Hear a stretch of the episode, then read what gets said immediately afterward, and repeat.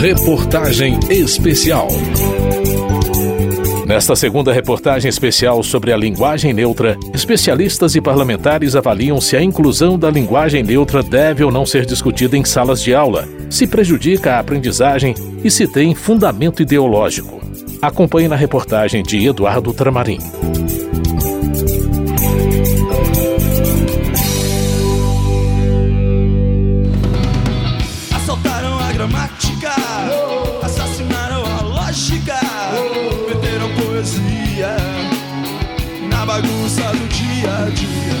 A questão da linguagem neutra já foi parar até no Supremo Tribunal Federal. O ministro Edson Fachin suspendeu em novembro a eficácia de uma lei estadual de Rondônia que proibia a linguagem neutra nas escolas públicas do estado.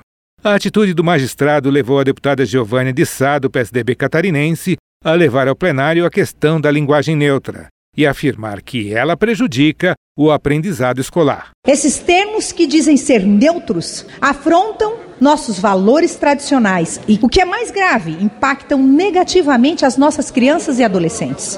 Eles chamam de inclusão, mas na verdade é o contrário. Dificulta o aprendizado das crianças e adolescentes nas escolas do país, porque foge dos termos tradicionais já habituados no dia a dia nos livros. A deputada lembrou que o ministro Faquim defendeu que a linguagem neutra visa combater preconceitos linguísticos, com o que ela não concorda. A neutralidade imposta, ela causa divisão e ela não inclui a todos. A linguagem neutra prejudica os alunos nas escolas, atrapalhando a compreensão das pessoas que têm dislexia, confundindo os surdos que se comunicam através da leitura labial e também atrapalhando os cegos que lê através de software. Na decisão que proferiu, o ministro observou que Rondônia não poderia ter aprovado a legislação sobre linguagem neutra porque a matéria trata de competência exclusiva da União.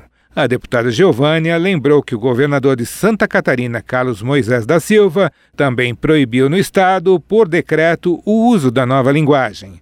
Em razão da decisão judicial, a deputada anunciou ter protocolado o projeto de lei que proíbe o uso da linguagem neutra nas escolas públicas e privadas do país.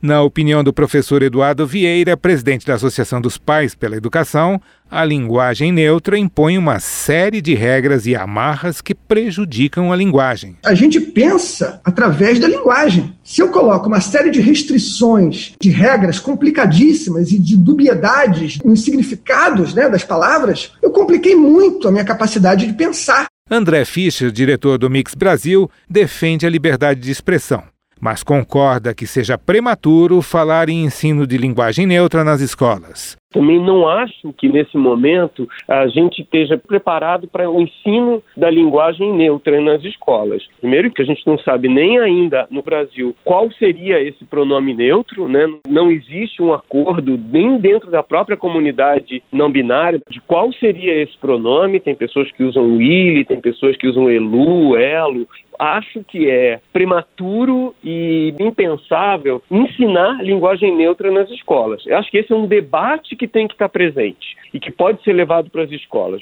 Já Rodrigo Borba, professor de Linguística Aplicada da pós-graduação da Universidade Federal do Rio de Janeiro, destaca que não são apenas os professores que levam a questão para a sala de aula, mas eles até respondem dúvidas das turmas para mostrar o que é e quando é usada essa linguagem neutra. Na minha pesquisa, que eu tenho conversado com professores do país inteiro, de ensino fundamental e médico, e escolas privadas e públicas, já conversei com mais de 100, nenhum deles disse que usa ou usou linguagem neutra em sala de aula. Mas que essa é uma demanda que vem das turmas, que têm dúvidas, porque isso está na internet. Então, se um projeto de lei desses acaba sendo aprovado, um aluno ou uma aluna pergunta para o professor: professora, o que, que, é isso? Como é que eu uso? Quando eu uso? A professora não vai poder explicar. Rodrigo Borba afirma que essas pessoas que estão falando abertamente contra a linguagem neutra estão usando um recurso retórico para provocar medo social e encontram na batalha contra a linguagem neutra um substitutivo para a questão da ideologia da escola sem partido. No final da década de 90, tinha um deputado chamado Aldo Rebelo, ele propôs um projeto de lei que queria proibir estrangeirismo, com a desculpa de que os estrangeirismos destruiriam a língua como efeito do imperialismo dos Estados Unidos. Esses projetos de lei, que agora vêm da extrema direita, têm basicamente a mesma proposta. A proposta não é proteger a língua portuguesa. O que está por trás disso é muito mais perigoso e que foi percebido, por exemplo, uma decisão do ministro Fachin, quando ele fez um parecer para uma lei de Rondônia, em que ele viu ali que esses projetos de lei que tentam proibir linguagem neutra, na verdade, eles estão querendo substituir o projeto de escola sem partido, que já foi considerado inconstitucional.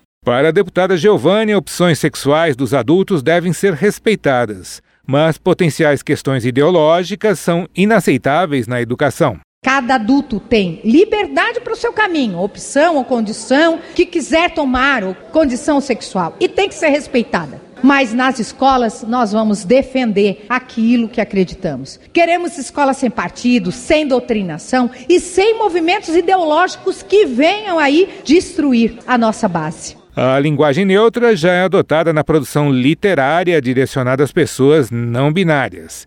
Termos de linguagem neutra já foram utilizados em séries e novelas, como a recente Pega Pega da TV Globo. Exemplos que demonstram como a linguagem neutra vem ocupando espaços da cultura. Eu aguento até os modernos e seus segundos cadernos, eu aguento até os caretas e suas verdades perfeitas. O que eu não gosto é do bom gosto. Da Rádio Câmara de Brasília, Eduardo Tramarim. Amanhã, na terceira e última reportagem especial desta série, especialistas e uma deputada debatem se o padrão culto da língua portuguesa pode ser interpretado como machista e falam sobre outra nova vertente comunicacional em evolução, a linguagem inclusiva. Reportagem especial.